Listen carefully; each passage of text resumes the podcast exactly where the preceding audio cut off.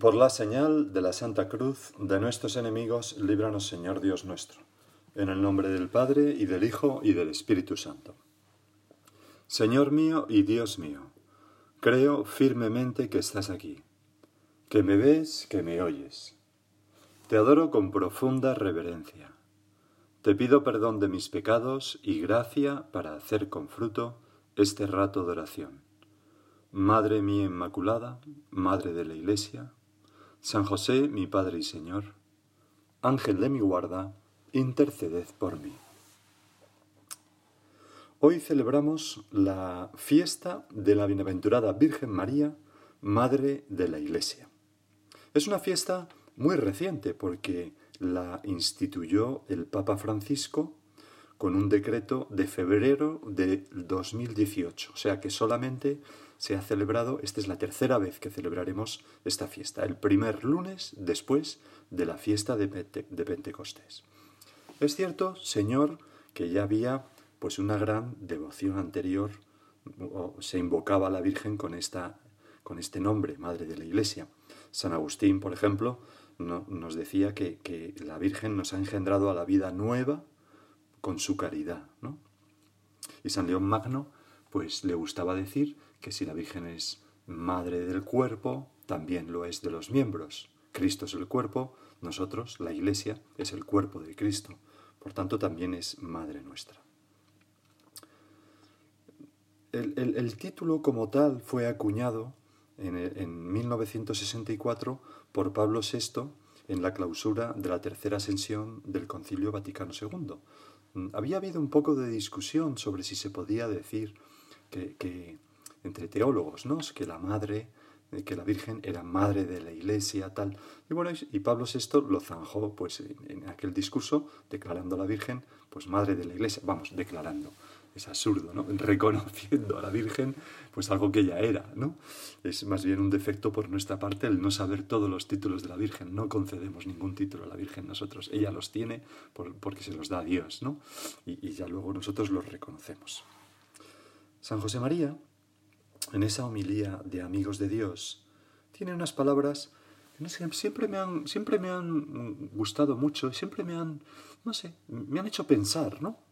Él mm, eh, se escribió esa homilía en aquella época en que había aquella discusión sobre si Santa María era la madre de la Iglesia o no, ¿no? Y entonces decía, su mucho, su mucho amor a Nuestra Señora y su falta de cultura teológica llevó a un buen cristiano a hacerme conocer cierta anécdota que voy a narraros porque, con toda su ingenuidad, es lógica en persona de pocas letras. Así empieza San José María para explicarnos lo que va a contar ahora. Tómelo, le decía esa persona, como un desahogo. Comprenda mi tristeza ante algunas cosas que suceden en estos tiempos. Durante la preparación y el desarrollo del actual concilio se ha propuesto incluir el tema de la Virgen. Así, el tema. ¿Hablan de ese modo los hijos? ¿Es esa la fe que han profesado siempre los fieles? ¿Desde cuándo el amor a la Virgen es un tema sobre el que se admita entablar una disputa a propósito de su conveniencia? Si algo está reñido con el amor, es la cicatería. No me importa ser muy claro. Si no lo fuera, continuaba, me parecería una ofensa a nuestra, a nuestra Madre Santa. Se ha discutido si era o no oportuno llamar a María Madre de la Iglesia. Me molesta descender a más detalles, pero la Madre de Dios, y por eso Madre de todos los cristianos, no será Madre de la Iglesia, que es la reunión de los que han sido bautizados y han renacido en Cristo, Hijo de María. No me explico, seguía aquella persona. ¿De dónde nace la mezquindad de escatimar ese título en alabanza de Nuestra Señora? Qué diferente es la fe de la Iglesia, el tema de la Virgen. ¿Pretenden los hijos plantear el tema del amor a su madre? La quieren y basta. La querrán mucho si son buenos hijos. Del tema o del esquema hablan los extraños, los que estudian el caso con la frialdad, frialdad del enunciado de un problema. Y entonces continúa San José María diciendo, hasta aquí el desahogo recto y piadoso, pero injusto, de aquella alma simple y devotísima. Dice injusto, pues porque no era falta de amor de los peritos del teólogo el discutir, los teólogos a veces discuten de temas y bueno, pero, pero se entiende muy bien eh, el enfado de esta persona, ¿no? En su ingenuidad. Mi madre es mi madre y la quiero con toda el alma y no le niego ningún título. Mucho menos cuando los tiene, claro. Por tanto, nosotros podemos llamar con toda propiedad a Santa María Madre de la Iglesia, porque ella nos ha engendrado a la vida de hijos de Dios. Ella nos ha cogido en su corazón al pie de la cruz, como leeremos después. Ella reunió a la primera iglesia en torno a sí para que recibieran el Espíritu Santo, etcétera, etcétera. Bueno, sabrás que hay una imagen en la plaza de San Pedro, preciosa, de, de, pues de mosaico, está puesta en, esa, esquina de, los edificios pontificios, mirando la Plaza San Pedro a la derecha. Y es una, eh, no sé si sabes la historia de esa imagen de la Virgen, es muy curiosa. Pues en el año 1980, y lo cuento Señor porque nos puede ayudar a rezar. No nos olvidemos de que estamos haciendo un rato de oración, hablando con nuestro Señor en nuestro corazón, al hilo de las cosas que, que vamos repasando. Pues decía Quizás ya tú le habrás dicho algún piropo a la Virgen, ¿no? Pues madre mía, tú para mí nunca serás un tema, siempre serás mi madre, la cosa más querida de mi vida. Aquello por lo que yo estaría dispuesto a cualquier cosa. Me acuerdo una vez un chico que, que un chico vasco, noble, ¿no? Era un poco bruto y hacía unas cosas que no estaban muy bien. Y yo le decía, pero bueno, vamos a ver, ¿no te da pena? ¿No te arrepientes de esto? Bueno, pues no tanto, tal. Y entonces le dije, ¿Y no te da pena? ¿Qué harías tú? ¿No te da pena por la Virgen? Bueno, pues tampoco. Y entonces le, le decía, pero vamos a ver, si alguien ofendiera a tu madre, ¿tú qué harías? Y entonces me contestó, yo le partiría la cara. y entonces le dije, bueno, no, pero algo menos violento. ¿Qué harías tú pensando en tu madre? ¿Qué harías si alguien le ofendiera? Y entonces me contestó, yo me apretaría a ella. ¿no? Pues la, le abrazaría con cariño. Era un chico bruto pero noble. Bueno, pues nosotros quizás ya con esta, estas palabras que hemos, que hemos leído sobre, sobre, sobre la Virgen, sobre el tema de la Virgen, como decía aquel, pues ya le hemos dicho en el fondo del corazón algunas cosas cariñosas y le hemos pedido al Señor que nos dé un amor a su madre tan grande como él tenía. Y entonces volvemos a la anécdota de la Plaza San Pedro. Era el año 1980 y había un encuentro de universitarios, el UNIF, y entonces uno de los chicos le hizo a Juan Pablo II, que era el Papa entonces, una pregunta, más que una pregunta, una observación. Le dijo, Santo Padre, he estado aquí en la Plaza San Pedro por primera vez, me ha parecido muy bonita, muy impresionante, hay columnas a doquier, hay estatuas de los santos enormes, San Pedro, todos los apóstoles están, pero la plaza de San Pedro está incompleta. Entonces, ¿cómo? Sí, sí, sí, la plaza de San Pedro está incompleta, porque falta una imagen de la Virgen. No había ninguna imagen de la Virgen. Y entonces eh, Juan Pablo II dijo, pues tienes razón, y habrá que remediarlo. La plaza está incompleta. Esta anécdota le llegó a oídos a, Álvaro, al beato Álvaro del Portillo, que entonces era el prelado del Opus Dei. Y entonces le encargó a un hijo suyo, que se llama Javier Cotelo, arquitecto, que hiciera algunos bocetos, un estudio de dónde podría ir una imagen de la Virgen para mandarle al Papa ese trabajo, ya que él había mostrado interés en poner la imagen de la Virgen. Y así se hizo. Se le mandaron los bocetos, pero justo entonces fue, tuvo lugar aquel terrible atentado en el que dispararon al Papa. Y entonces pasaron un tiempo y, ya en el año 81 el Papa volvió a retomar aquel proyecto y le hizo caso. La puso pues justo donde había dicho Javier Cotelo, sustituyendo una ventana por, el, mosaico que ahora hay y, que tiene escrito debajo totus tus, ¿no? De tal manera que ahora ya la plaza de San Pedro está completa porque en ella está la, Virgen. Y la invocación que quiso eh, San Juan Pablo II para esa imagen de la Virgen fue precisamente Madre de la Iglesia. Madre de la Iglesia. Y también, eh, bueno, la inauguraron en diciembre de 1981. Y también eh, la incluyó como una de las letanías lauretanas del Santo Rosario, ¿no? que decimos al final, Madre de la Iglesia. Bueno, cuando San Juan Pablo II la inauguró, esa imagen, dijo lo siguiente que todos los que vengan a esta plaza de San Pedro eleven hacia ella la mirada, para dirigirle, con sentimiento filial de confianza, el propio saludo y la propia oración. O sea, que nosotros podemos hacer esto en nuestras casas con las muchas imágenes que tenemos.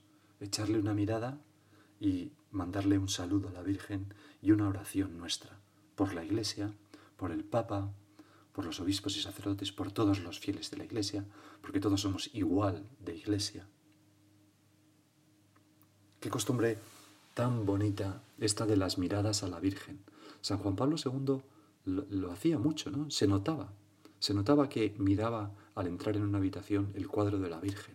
También San José María, también el Beato Álvaro. Tantas personas lo hacen. Quizás tú eh, tienes en tu casa eh, eh, muchas imágenes de la Virgen. Pues ten la costumbre de mirarla con cariño muchas veces al día. Y decirle, a veces hay que decirle un piropo, otras veces simplemente es la mirada llena de amor, a veces por dentro le decimos madre guapa o, lo que sea, ¿no?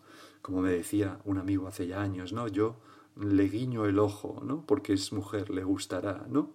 Bueno, pues no sé si hay que hacer eso o hay que hacer otra cosa, pero el, Papa Benedicto XVI, en una homilía memorable, decía, comentaba aquel salmo que dice, los más ricos entre el pueblo buscan tu sonrisa. Y lo aplicaba a la Virgen. Y decía, fijaros qué bonito, ¿no? Decía, a lo largo de los tiempos, las personas más influyentes, más artistas han tratado de encargar o de hacerlo ellos mismos, de dibujar, esculpir y captar esa belleza de la sonrisa de nuestra Madre la Virgen. Los más ricos entre el pueblo buscan tu sonrisa. Los más ricos encargan a un gran artista que haga una escultura de la Virgen. Tenemos la piedad de Miguel Ángel, que no está precisamente sonriendo, pero bueno, otras imágenes de la Virgen, ¿verdad? Tantas imágenes maravillosas el mejor arte mundial se ha gastado en imágenes de la Virgen. Pero decía Benedicto XVI, pero también cada uno de los cristianos tenemos que intentar hacer sonreír a la Virgen. Pues cuando le eches una mirada a una imagen de la Virgen, intenta hacerle sonreír. Eh, madre, guapa estás esta mañana.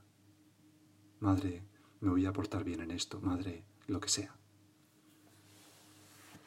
Que, todos los, que todo el que venga a esta plaza de San Pedro, repito lo de San Juan Pablo II, eleven hacia ella la mirada para dirigirle con sentimiento filial de confianza el propio saludo y la propia oración. Me acuerdo que un niño del colegio, de un colegio, un niño pequeño, tendría seis o siete años, eh, un cura, que no, no era yo, pero lo contaba, contempló como la imagen de la Virgen del colegio que estaba en el, en el césped de ahí en mitad del colegio, al aire libre. El niño se acercó, era un día de sol, y le dijo, guapa, ponte a la sombra, que te vas a derretir como los bombones. Se ve que había oído a alguien decir eso y al cura le encantó, ¿no? Digo, fíjate el niño lo que le dice a la Virgen, ¿no? Pues piropear a la Virgen, decirle cosas. ¿Cuántas veces nos pueden venir muy bien esto de mirar a la Virgen, de buscar su belleza en una buena imagen, en un buen cuadro, para purificar nuestro corazón, por ejemplo.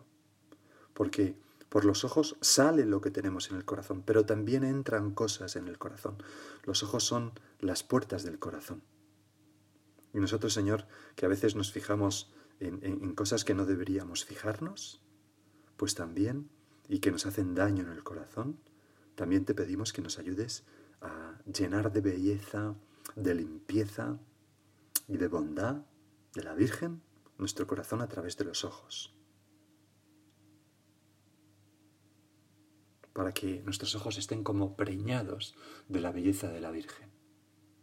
Porque entonces estarán como con un filtro que lo purificará todo. Podremos, no sé, no miraremos con dureza, no miraremos con, con, afán de de, imponernos. No miraremos con rencor. Nos purificará la mirada. Si en, nuestro, si nuestro corazón y en nuestros ojos y en nuestras retinas está pues la sonrisa de la Virgen. Los más ricos de entre el pueblo buscan tu sonrisa. ¿Me acuerdo? Hace ya años que una vez estaba hablando con una chica en el confesionario, una chica joven, y entonces, pero que era un poco pesimista y negativa, estaba pues quejándose de la vida, de, es que la vida es un asco, es que la gente es no sé qué, decía la pobre, ¿no? Y entonces yo intenté, pues, animarla, pero ella no había manera, y en un momento dado le dije, hombre, pero, menganita, si, si la belleza está en tus ojos, refiriéndome a que donde quien tiene belleza en los ojos, donde mira ve belleza. Y entonces ella me interpretó mal y me dijo, ay, don José, qué bonito. No, no, no, no. digo, ya estamos, ya hemos liado. No, no, no, no me refiero, no te estoy diciendo que tengas unos ojos bonitos. Lo que te estoy diciendo es que la belleza está en tus ojos en el sentido de que tú pones belleza donde quieras que mires si tu corazón está alegre y, y con belleza dentro. Bueno, pues esto nos hace contemplar, mirar a la Virgen en sus imágenes y también mirar con los ojos del alma los misterios del rosario cuando los rezamos. Ayer, ayer terminamos el mes de mayo, pero seguiremos rezando el rosario muchos de nosotros, pues esa contemplación de las escenas de la vida de Jesús desde el corazón de la Virgen se van quedando en nuestro corazón y nos hacen tanto bien.